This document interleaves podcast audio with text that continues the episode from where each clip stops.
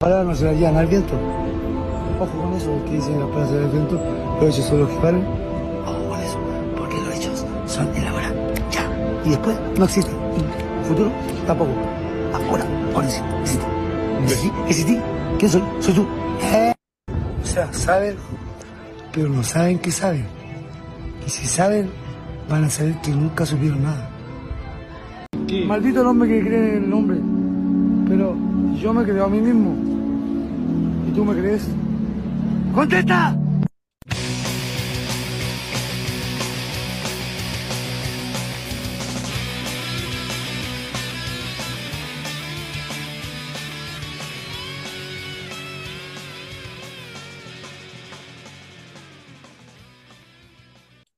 Contesta, Andrea, contesta. Contesta. Me dio miedo, Eduardo, me dio Apagaste miedo hasta la cámara, te caché. Sí, sí, es que Oye, me puse a bailar, ¿ah? Para ¿No es quienes dicen que no hay poesía, o sea, poesía y filosofía chilena, aquí tenéis un representante de las dos cosas. Un poeta dos. y un filósofo nacional que vive eh, como cínico, ¿no es cierto?, en las calles. ¿Mm? Ay, Y- Claro. seguramente. Y ya se le conocen Claro. varios, varias reflexiones. ¿ah? No, del miedo que me dio Eduardo. Eso fue, Sí. me dio miedo. Poeta y filósofo. Imagínate la mezcla Chileno. terrible. Chile. Chileno. ¿Qué más quería? Eduardo. Ah, su nombre es Eduardo. No, y no soy yo, ah, y no soy yo. Hay No gente que pensaba que era yo. No. Y fíjate que este era el famoso Majarichi. Nosotros decíamos el está, Majarichi, el po. Majarichi. Este era. Entonces yo lo vi, yo, lo- con yo- yo razón. solamente lo leía y ahora lo vi y me desilusioné. Entonces, no, no, no, se acabó la época de monasterio, de reflexión. Terrible, no, pues Eduardo. Budista, así que no. no. No, no conduce a nada esa cuestión. No, lánzate de nuevo nomás a la vida. Así que, Andrea, iniciamos un nuevo viernes y Hoy leyendo sí. martillazo. Hoy día sí que nos lanzamos. Vuelven las Eso. piscolas, vuelven los ragos, vuelve todo. Ay, vuelve todo, todo ahí, los con terremoto, marepoto, con lo que venga, da lo mismo. todo, con tu tsunami, nos vamos a morir, que nos pille curado la cuestión, Para que no nos demos cuenta. Ah, claro, claro que sí, esa es la idea. Muy Andrea, bien, siempre bien. invitamos a la gente a que visite nuestras redes. eh, Oh, bueno, por estudioscanarios.com, favor, por sí. supuesto que va- todas las reseñas que aparecen acá están ahí también. Todas, Eh, todas, todas, eso. Visitar nuestras redes sociales, eh, arroba estudios cavernario en. Instagram. Andrea, bonita comunidad tenemos ahí, miles de lameras y lameros participando. Muy bien. Y eh, lo de. Facebook es una locura, eh, 180 y tantos mil personajes ahí debatiendo No, todos los días sin parar. ahí la rompe. Ahí la rompe Mira, Estudios de hecho, Cavernarios, claro que eh, la sí. semana pasada Mm. comentábamos también un, un debate que se armó, ¿te acuerdas? Y ahora sí, hay otro. eh, un personaje escribió libros pobremente resumidos. Empiezo yo y tiró el siguiente. Dice, un tipo se convierte en bicho, la familia consigue trabajo. ¿De qué obra, Andrea? Sí, la metamorfosis. Metamorfosis. Mira, y sí. hay como 200 Claro. comentarios. Vamos a poner otros, a ver si la Andrea adivina A eh, ver, cómo anda tus conocimientos. vamos. Eh, a ver, a ver, este, hay cosas que no, no ubico yo, ¿eh? Un No. viejito, un viejito pelea con un pez mucho tiempo y al final gana el pez. Pero el otro protagonista no es el pez, sino el mar. El viejo y el mar será, po, ¿no? Mira. No sé, güey. Dos adolescentes se enamoran y todos mueren. Romeo y Julieta, puede ser, Ah, ¿o yo pensé no? que era Luz Venegas, no, nada que ver. La Paolita con el Claro. Eduardo. Hay mucha gente que va a quedar colgada, muy antiguo, los Venegas. Un tipo de tanto leer se vuelve loco, empuja a un amigo en su locura y luchan con molinos de viento. Tienen muchas aventuras. Justo antes de morir recupera la razón. Oye, lindo, el Quijote, pues Eduardo, todo el Ah, rato. Un pueblo se vuelve sí. ciego, literalmente. Mm. Atenas del mar. Atenas del mar. Oye, hay, hay un montón, ¿ah? La gente prendió Mira tú, qué pasto seco bien. con esto. Bien que, ahí. eh, Bueno, como la gente que lee, ¿ah? Siempre aprendemos como el último, el último, mira. A ver, Un dale, tipo dale, sin trabajo mata a una viejita con un martillo y tiene remordimiento, pero huye y se esconde. Ah, mira. Es un lamero, ¿ah? Sí. Ese sí, tal cual, po, Crimen y castigo. Oye, Crimen y eh, castigo, puede ser. Lamero y lamero muy instruidos, muy Sí, instruidos, pues gente, gente que sabe. que ya vamos con cuatro temporadas, pues, Andrea, la gente ya aprende, pues ha leído todo lo que hemos reseñado, lo que hemos recomendado. todo. Así Y fíjate es. que Y este es el sí, episodio 30 de la cuarta temporada, Andrea. Mira. Nos quedan seis Oh, episodios Nos quedan seis nomás, Eduardo. Sí, y increíble, temporada. Sí. Increíble, se pasa rápido el tiempo. Sí, pero es que analizando buenas obras siempre, pues, colega, así que bien ahí. ¿Qué nos trajiste hoy día a propósito de buenas Oye, sí, obras va y, y muy de, rápido de porque esta, títulos? Sí, porque pues. esta hora es de esa, me- ya se Mm. acabó el tonteo del, del arte, de, de las cosas bud- de budistas. No, estoy hablando de lo que yo traigo, Andrea, yo No, traigo, eso, ya, muy ya, bien. sí, No, no, no, sí, no. pues. Eh, y vale. vamos a ir, vamos a ir con algo, con algo para la Mm. mente, para la mente. Eso. Ah, ándate, cada esas cuestiones que te gustan a ti, para la Ah, mente. y no vuelvo a mis raíces. Andrea, porque yo tengo que reconocer que yo vengo desde esta área de la filosofía, la filosofía de Mm, las ciencias. Un hombre muy lógico, muy analítico. Oh, terrible, eh, sí. y te traigo una obra que igual es transgresora, ¿no? No es tan chupa Ya, media con esta me disciplina. parece, me parece Eh, bien. eh, la obra se llama Contra el Método o Tratado contra el Método, lo pueden encontrar de las dos formas, Mm, de el filósofo Paul Feyerabend. ¿M? ahí tenés, pues Obra que fíjate ahí, eh, vi dos versiones, ah, que era del 70 al 75, pero eh, por ahí estamos, ¿ya? Ya, La muy bien. década 70, mediados de los 70. Contarle a Fabulosa la gente, década. sí, bo, Muy buena. puras drogas nomás en esa época. Claro, la gente Eh, ahí. No, hijas e hijos de la droga. Naciendo gente importante también Ah, también. Eduardo. Claro que sí, tal cual. Eso es. Muy bien. Oye, eh, contarle a la gente quién es Paul Feyerabend, porque no lo habíamos traído nunca en Eso. estas cuatro temporadas. Paul. Carl Feyerabend nace en Viena en el año 1924, fallece en Zurich en 1994. Fue un filósofo de la ciencia que a lo largo de su vida experimentó una evolución constante de su pensamiento. Fue popperiano, antirracionalista, empirista, antiempirista, antipositivista, relativista, lamero, de todo, cheliano, claro que sí, mira, cheleano, claro, fabuloso, muy bien. hidalguiano, Ah, antidalguiano. No, ahí se volvió loco, claro que sí, ahí se volvió loco. todas, pues, siempre con un sentido crítico propio del enfoque que defendió Andrea, fírmate, el anarquismo epistemológico. Ahí tenís, pues toma. pues. Esos son lameros, Camarada mímbrale. anarquista, pues, claro. Claro que sí, pues ahí un amigo de la casa, bien, bien ahí, En su fantástico. ensayo utilizó una comunicación clara y expresiva, distante del lenguaje frío y aséptico que es, según Feyerabend, una de las carencias o defectos de forma de los que generalmente adolece la redacción académica. ¿ya? Mm. Eh, reconoció, reconocido por su propuesta anarquista de la ciencia y su rechazo a la existencia de reglas metodológicas universales, que es lo que va a plasmar en este libro, ¿no es cierto? Las críticas negativas iniciales que recibió su libro contra el método, fíjate, Mm, lo me ocasionaron, como consta en su libro autobiográfico Matando el Tiempo, una profunda depresión. Depresión que yo no he sentido con mi obra, Andrea, porque nadie las lee. ¿ah? No digáis eso, Entonces nadie me critica, o son tan buenas que nadie me critica. Bueno, pero inclinémonos por la segunda, pues Eduardo, ¿cómo estáis? ¿Estáis hoy día estáis No, ¿sabes lo que pasa, Andrea? Sí, no, que una bola? Claro, no, pues Eduardo, es lo que pasa. Andrea, que uno se empieza a criticar a sí mismo. Sí, Y, claro, y uno es el peor crítico, yo creo, ¿ah? porque sé si terrible, te pasa, ¿no? Que uno, después de haber publicado algo, tú lo empezás a releer y dices, chuta, no, está bien esta cuestión.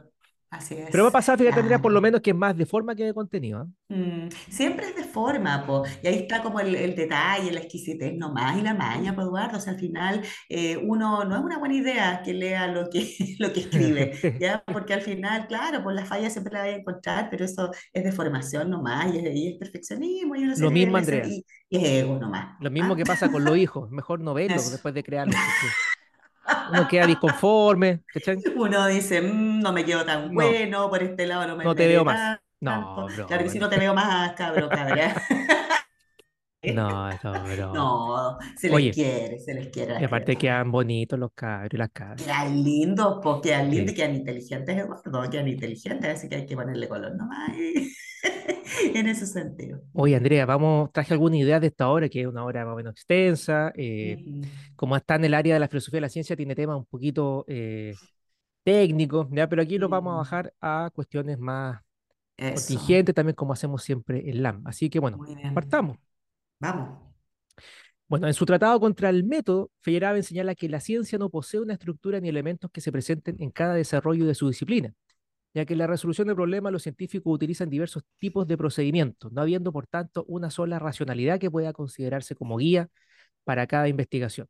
El científico se sirve tanto de experiencias anteriores, sugerencias heurísticas, concepciones de mundo, disparates metafísicos, restos y fragmentos de teorías abandonadas para su investigación. ¿ya? Hay que entender un poco que eh, todo este proyecto de la filosofía de la ciencia o la filosofía analítica o la lógica, ¿no?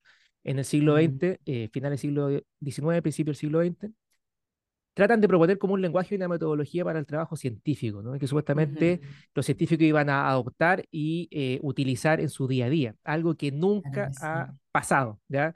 Los filósofos de la ciencia juran que eh, son influyentes, ¿no es cierto?, en estos Claro. personajes y jamás han seguido a un filósofo. Al único que por ahí lo han citado es a Karl Popper, ¿ya? con este método de falsación claro, de las teorías así para es. sacarse de encima a todos los temas más religiosos, ¿ya? O pseudociencias, pero en Sí, general no nos pescan ni en bajada. Andrea. ¿ya? No, po, no, porque el mundo de la ciencia también es medio, medio sectario, medio, medio clasista en ese sentido, ¿no es cierto? Por lo tanto, categoría a la gente experta, pues no a los que eh, son satélites, ¿no es cierto?, de esas disciplinas, que serían los filósofos de la ciencia. Entonces, por ahí va un poco la, la cosilla. Claro que sí. Entonces, ahí dice, ¿no? Similar a lo que ocurre en el arte, la ciencia no se refiere a una realidad objetiva, sino que es solo una forma más de representarla. La ciencia, destaca Feyerabend, cuenta como una herramienta, entre muchas otras, de acercamiento a la realidad. El que domina una forma de contemplar la naturaleza no implica que hemos alcanzado la realidad. Otras formas de realidad no tienen, provisionalmente, consumidores, amigos o defensores. Feyerabend considera así que arte y ciencia se asemejan a la hora de abordar el problema de la realidad, pues hay todo tipo de reglas empíricas que ayudan en el intento del avanzar científico, siempre dependientes de los objetos de estudio y de las circunstancias, tanto sociales como subjetivas. Ahí entra en cuenta, por ejemplo, los deseos, no los intereses subjetivos. Claro, claro Considera la ciencia como una empresa esencialmente anarquista, la cual, a su juicio, facilitará a su vez el progreso de esta. ¿ya? Aquí hay varias ideas importantes. Hay una distinción que hacían los positivistas eh, tradicionalmente entre eh, el contexto de descubrimiento de una teoría y el contexto de justificación de una teoría. ¿ya? Mm. Siendo esto último como el carácter más lógico, eh, analítico para eh, justificarlo o no, o validarlo o no. Y dejaban de lado todo el aspecto de las circunstancias, como decía aquí Feyerabend, Mm. que también son importantes a la hora de tomar en cuenta una teoría, ¿no? Que hay cuestiones Sumamente políticas, hay Sí, eh, cuestiones Mm. económicas detrás, ¿no es cierto? Mm, Cagüines, es. peleas, conflictos que usualmente la ciencia Sí, trata po, de depurarse. ¿ya? humanos, Claro, ¿cierto? claro Sí, que sí, pues, ¿no? Y que influyen en que una Claro teoría que impere sí. por sobre otra al final. Total y absolutamente, total y absolutamente. Me da la idea, perdona que te interrumpa, me da la idea de cuando uno hace o elabora, ¿no es cierto?, un texto argumentativo, un ensayo, eh, te esfuerzas por demostrar una tesis, ¿ah? Y, y haces todo lo posible por manipular la evidencia para lograr comprobar esa tesis. Y en ciencia ocurre más o menos lo mismo, ¿ya? Entonces, ¿cuán objetiva puede ser la ciencia, ¿ya? ¿Cuán efectivo puede ser un Mm. método, ¿ya? De, de- para hacer ciencia. Es es súper interesante lo que plantea el amigo aquí, así que muy bien. Sigue En ese, pues, en ese marco, entonces él dice, el único principio metodológico deseable, y aquí Andrea, esto te identifica, es el Mm. todo sirve. Es el a toda hora. A Es toda, el a toda hora. toda. Disponible, entrega inmediata, todas esas Acá, al tiro nomás. Al El tiro resto da, ¿para qué de reglas, el resto de reglas es necesario que sean infringidas para que haya progreso. Esta práctica de ignorar o adoptar reglas opuestas es razonable y necesaria para el desarrollo del conocimiento. El Oh, anarquismo, ¿ya? porque esto tendría que ver con este todo sirve, según él, estimula así el progreso. Es en este contexto que ¿Eh? Feyerabend propone un método para proceder de esta manera, un método entre comillas, ¿ya? Mm, porque él está en contra de los métodos, que Sí, es la contrainducción, ¿ya? que Mm. consiste en hacer uso de hipótesis que contradigan teorías bien confirmadas y resultados experimentales establecidos. Es decir, oponiendo contrarreglas a las reglas ya establecidas en la empresa científica. Como tú decías, ¿no? Ah, Usualmente la ciencia ocupa muchas hipótesis ad hoc, ¿no? O cualquier persona que esté investigando algo. Trata de Exacto. amoldar, ¿no es cierto?, Sí. el mundo a su hipótesis para que eh, las Mm. validen, ¿ya? En cambio, él dice hay que hacer todo lo contrario, en vez de la inducción, que sería casos particulares para validar una hipótesis general, una contrainducción, cuestiones que me la tiren para abajo, ¿ya? Claro, Esto igual es herencia del tío. Esto es herencia, claro, del tío Karl Popper, ¿no? Que proponía esto como para Mm. avance, ¿no? O sea, ¿cómo voy a avanzar, claro. progresar, ¿no es cierto? Si es que siempre estoy viendo lo mismo, ¿no? O, o, o Sí, no po. genero una crítica a lo que yo mismo propongo. Exacto, así es. Y en ese Claro que marco sí, cualquier cosa sirve, ¿no?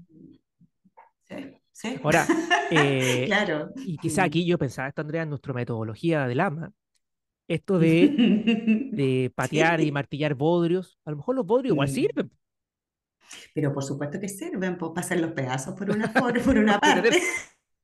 Y también para entretenerse, y por otro lado también para darse cuenta de aquello que no es que no es eh, literatura o que no es una reflexión eh, ni siquiera canónica, sino que valga la pena en definitiva. Pues, ahora, igual es súper subjetivo el hecho de que vale la pena y que no, ¿no es cierto? Y en términos de percepción y apreciación también, pues eso va a depender prácticamente de cada sujeto. Entonces, sí, pero, pero igual es interesante lo que propone ahí el tío, porque es cierto, pues ya esta cosa de ir eh, interpelando permanentemente, interpelándose uno mismo con sus planteamientos y sus reflexiones, igual eh, es súper productivo. ¿ya? Esa es la verdadera productividad, pues, no solamente generar números favorables, sino que eh, bueno, también ir en contra de las Lo que yo te decía, este ejercicio que uno hace después de releer sus propias obras, ¿no es cierto?, o escritos. Claro que sí. así uno también avanza. Así es. Claro, que se deprime, pero bueno.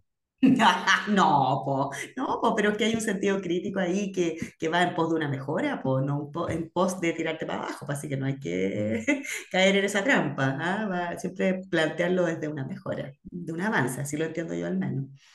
Sí, bueno, y aquí lo complementa esta idea, ¿no? Dice, Mm, eh, Feyerabend concibe el conocimiento como un océano, siempre en aumento de alternativas incompatibles entre sí, tal vez inconmensurables, en donde cada teoría, mito y cuento de hadas contribuye por medio de un proceso competitivo al desarrollo del conocimiento. Esto es una especie como de, de selección natural, ¿ya? entre Ajá, teorías. Esta evaluación no puede proceder desde dentro, sino que se requiere de una crítica externa, de un conjunto de mm, supuestos alternativos, ya que la libertad de la experiencia del teórico no se remite solo a hechos, como usualmente dicen los científicos, ¿no? sino que está restringida por la tradición en la que trabaja, por sus creencias, prejuicios, el aparato formal disponible, la estructura del lenguaje que habla y un conjunto de creencias metafísicas. Aquí está esta idea, que también viene de Popper, ¿no? de que eh, las las- los hechos están cargados de teorías, ¿no? No hay un hecho puro, ¿ya? Y que por lo tanto va a ser difícil para un personaje dentro de una tradición en particular dejar de ver las cosas como la ve, ¿ya? Por eso como que de Exacto. afuera tendría que venir alguien a decirle, oye, hay una visión Sí. distinta que podría cambiar lo que, la forma como tú ves el mundo, ¿no? Po. Entonces. Y sí. sí, Dale dale. No, y sobre todo porque pienso que todo lo que existe, ¿no es cierto?, en función de la, la construcción de estas teorías o levantamiento de estas teorías, hipótesis, al final eh, es dinámico, ¿ya? Porque la mayoría de las teorías tienen que ver con la naturaleza, con el ser humano, pero son justamente entidades en permanente cambio. Entonces, ¿qué, qué tan eh, efectivo es eh, levantar ciertos planteamientos en relación a elementos del mundo que son absoluta y totalmente, intrínsecamente dinámicos, po, ¿ya? O sea, se invalidan esas teorías en la medida en que ese dinamismo progresa, po, ¿ya? Entonces, ahí hay un punto que es súper eh, interesante de lo que plantea este autor, ¿no es cierto? Porque a la larga, ¿qué, qué es lo que sería realmente, ¿ya? Este hecho eh, constatable, medible, cuantificable, si al final todo es dinámico, todo va cambiando y, y lo que servía para ayer no sirve para hoy día, pues, Eduardo, entonces eh, sí, tiene toda la razón del mundo ahí el amigo, por lo menos yo lo entiendo así también. Y en ese como océano que él habla de, de que sería el conocimiento, las teorías, sí, eh, sería bueno que proliferaran esas teorías, no que se fueran Mm, eliminando como tiende a hacer la ciencia, ¿ya? así es. Eh, porque eso posibilita a su vez la contrainducción, ¿m? Ujú, la que es sí, entonces beneficiosa para esta disciplina, mientras que la uniformidad debilita su poder crítico, poniendo en peligro el libre desarrollo del individuo. O sea, eh, aquí hay una mm, idea clave, ¿no? Que dice que la no existencia de alternativas teóricas puede producir la apariencia de éxito. Es decir, claro, yo, ¿por qué sí, digo que una teoría exitosa? En el fondo porque no tiene rivales. Ajá, porque esos rivales no necesariamente se eliminaron porque por un tema de argumentos que hayan detrás, no Mm, lógicos, sino por cuestiones, como decíamos antes, política, económica, intereses, ¿no es cierto?, de quienes financian la mm, ciencia, por ejemplo, también, y una serie de otras cosas, ¿no? Un Entonces, punto, sí. pero al no proceder de este modo, la teoría pasa a convertirse en ideología, ya que si sí, tiene éxito no es porque se corresponda con los hechos, como ya dice, ¿no? mm, Sino más bien porque se han eliminado aquellas teorías que podrían ofrecer una real contrastación. Los claro. resultados observacionales internos hablarán siempre a favor de la teoría. Al estar formulado en sus términos, se tendrá la impresión de haber llegado incluso a la verdad. ¿ya? Mm, Eh, aquí podemos complementarlo con otro filósofo de las ciencias, con Thomas Kuhn, mm, que acuña este concepto de los paradigmas, ¿no? de que al ajá. final todo dentro del paradigma va a hablar, va a hablar a favor de una teoría. ¿no? Sí, Es como Claro su. Cinturón protector de alguna manera. Mm, y de defender una idea, ¿no es cierto? ¿Sabes qué me pasa? Que lo comparo un poco con lo que pasa con las épocas literarias, ¿ya? En literatura pasa algo diferente, ¿ya? Eh, cuando nosotros hablamos de la serialidad histórica de la literatura, tú encuentras, por ejemplo, el neoclasicismo con un planteamiento que es completamente opuesto al periodo que viene después, que es el romanticismo, pero ambos coexisten, dialogan, pelean, discuten, eh, tesis contra tesis, y eso es súper nutritivo, porque al final lo que sale de aquello es un híbrido, ¿ya? Entre neoclasicismo y romanticismo. Pienso en el realismo, pienso en el, naturalismo, que vinieron después. Entonces, allí sí se da ese, ese rescatar, ese interpelar a la teoría o al pensamiento anterior, incorporarlo, sacarle la chaya, quedarse con lo que sirve. Entonces, en ese sentido, fíjate que la literatura al parecer es más evolucionada que la ciencia, ¿ya? Porque toma, recoge lo que ya existía, no lo anula, no lo, no lo encierra dentro de una determinada casilla, sino que lo usa y, lo reversiona, ¿ya? Y eso es súper interesante porque eso promueve el progreso finalmente del arte, del arte literario, ¿ya? Cosa que al parecer, de acuerdo a lo que plantea aquí este autor que tú nos traes, eh, no sucedería con, con, la ciencia tan, tan así. No, tiene este carácter dogmático mm, muchas veces que la convierte en ideología, ¿no? Exactamente. Eh, a mí me pasa, por ejemplo, cuando veo mm. debate o videos sobre algunos científicos, ¿no es cierto?, que plantean esto como si fuese una verdad. Eh, una verdad absoluta, como si una nueva religión. Mm. llega a decirlo, ¿no? Que la ciencia hoy en día es la nueva religión y los sacerdotes son los científicos, ¿no? Que tienen la verdad, ¿ya? Revelada eh, por el método, ¿no? Eh, pero aquí viene otra crítica nuevamente de Feyerabend, dice, en este sentido, el éxito solo puede distinguir a un estilo de pensar cuando se poseen ya criterios que determinan lo que es el éxito. Verdad, por ejemplo, es lo que afirma el estilo de pensar que es verdad. La elección de un estilo, de una realidad, de una forma de verdad, incluyendo criterios de realidad y de racionalidad, es la elección de un producto social humano, ¿ya?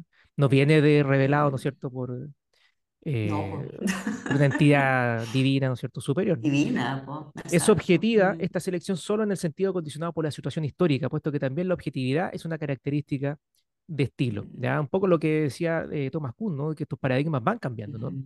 Eh, lo que era verdad bajo un paradigma muy distinto a lo que es verdad bajo otro paradigma. ¿no? Entonces, producto de lo anterior, Feyerabend cree que se diluye entonces la separación entre ciencia y no ciencia, ya que perfectamente puede ocurrir que el conocimiento de hoy pasa a constituir los cuentos de hadas del mañana y que el mito más ridículo pasa a convertirse en la pieza más sólida de la ciencia.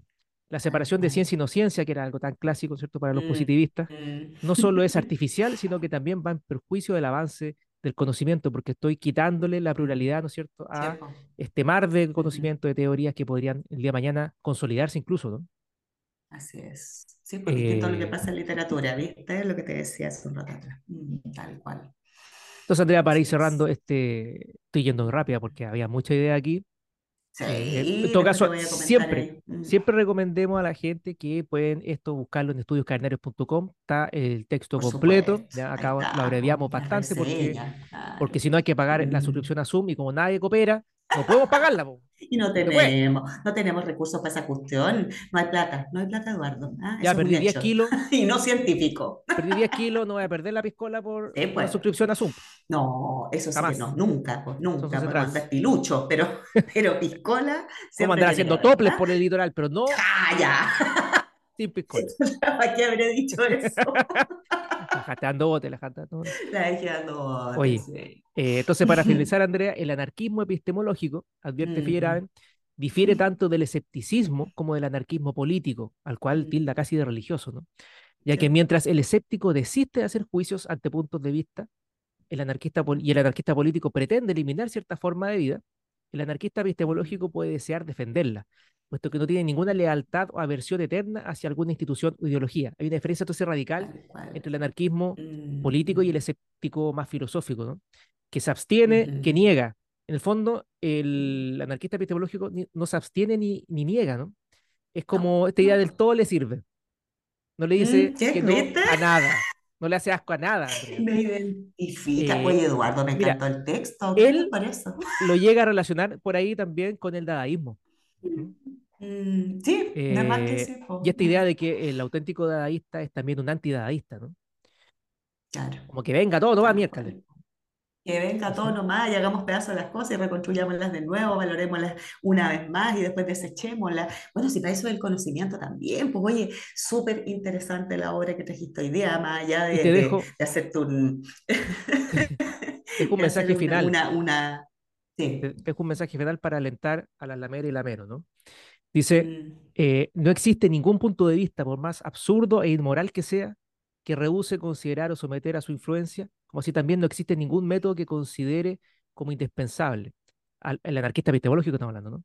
A lo único que debemos oponernos es a los criterios universales, tales como el de mm, verdad o razón. O sea, al final, a lo único que rehuye eh, esta manera de Mm, pensar, esta filosofía, Andrea, es al dogmatismo, ¿no? Bastante punk exacto. salió aquí el tío Feyerabend. Ah, pero es que por eso, pues por eso, Eduardo, todo que ver, pues todo que ver con la visión del mundo que uno tiene, ¿ya? Y es súper, súper eh, también contingente a los tiempos, pues, ¿no es cierto? En una sociedad en la que se está planteando, ¿no es cierto?, este tipo de ideas y no estos, estos criterios absolutos, ¿no es cierto?, Estas, estos metarrelatos gigantescos, ¿verdad?, que ya cayeron hace tanto rato, eh, el encontrarse con obras que propongan esto eh, me parece súper, súper significativo, un aporte. Así que yo personalmente te agradezco, colega, el, el hecho de que hayas bajado hasta ahora, porque me imagino que no debe ser nada fácil. Ya se ve bastante densita, pero con tu sapiencia infinita, jefe, has podido Ah, comunicarla. ya, Así que mira, bacán, ya me estoy, ya me estoy criticando a mí mismo, no me gustó cómo lo hice, pero bueno. No te Eh, gustó como lo al hiciste, tiro, al tiro, no, porque lo yo escucho todos los episodios de nuevo y, y me empiezo a, autoflagelar ahí. Lo hiciste bien, Eduardo. No, espectacular, entretenido. Se No. agradece, se agradece Sí, mira, mucho. Y nosotros un poco encarnamos este principio de, que dice Feyerabend, ¿no? Es que tra- tratamos de traer de todo. De todo un poco, güey. Hasta los bodrios tienen espacio aquí en Sí, Leyendo Martillazo, todo, Vengan todo, nomás, vengan nomás. Entren al exactamente, miércoles y de Claro, y forma tómese una ahí. piscola con nosotros. Oye, Andrea, Claro que eh, no nos sí, olvidamos que es día viernes, ¿ah? Eso, Y, y hay gente que, que está triste por diversos motivos. Nosotros tenemos una canción que les va a levantar el espíritu y ¡Ay, que también nos va a servir como homenaje, Andrea. A ver, escuchemos, porque nos Como trae homenaje. Pasta. ¿m? Veamos qué seleccionó el DJ para esta ocasión. sin emocionarse, Andrea. A ver. No. Pero mira eso, por favor.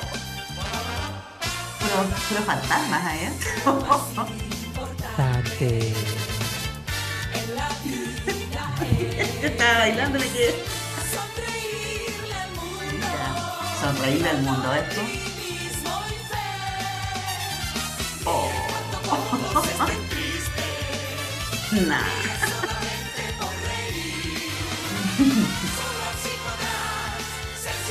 No.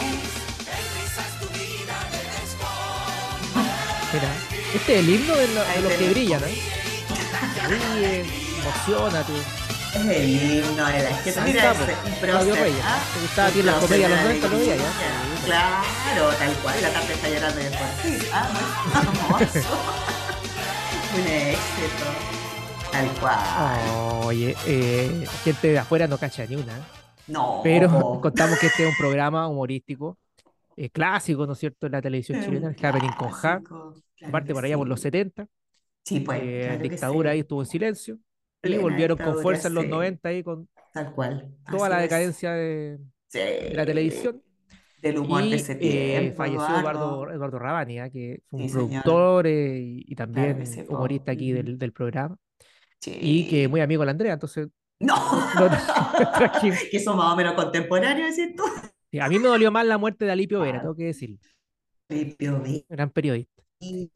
Gran periodista, tanto relato, tanto relato tan sentido y telenovelesco, ¿no es cierto? De las notas que solía hacer. Así que, claro, oye, sí, harta gente anda la pelando, vuelta, pero Uy, firme, Andrea, hay que ah, estar con cuidado. Hay que estar con Sí, cuidado. Y eh, yo hago patente este lema de Happening, ¿no? Ríe cuando todo está triste. Yo voy a los funerales a cagarme la risa, Andrea, porque Eduardo. hay que levantarle el ánimo a la gente. Claro, ¿para qué más, po? eso es muy chileno, ¿ah? Estar con la talla flor de piel hasta los momentos más incómodos, Andrea. Por que supuesto que sí, sí, po. por culpa de estos programas, po. Así es, tal cual, po. Ah, Ahí está la deformación humorística de Oye, de Andrea, nosotros. nos quedan poquitos Ah, episodios. Quedan tres semanitas de. LAM, vamos a cerrar con la obra nueva que se viene, que la editorial.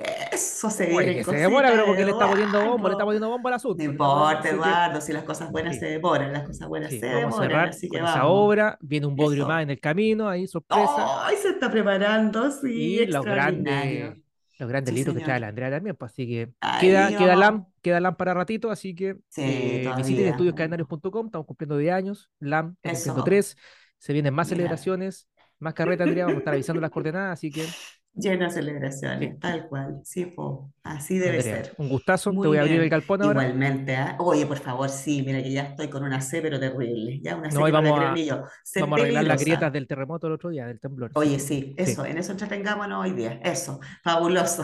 Ya, Y ya, pues. Eduardo. Espe- Espérame allá, voy, chao. Eso, nos vemos. Chao.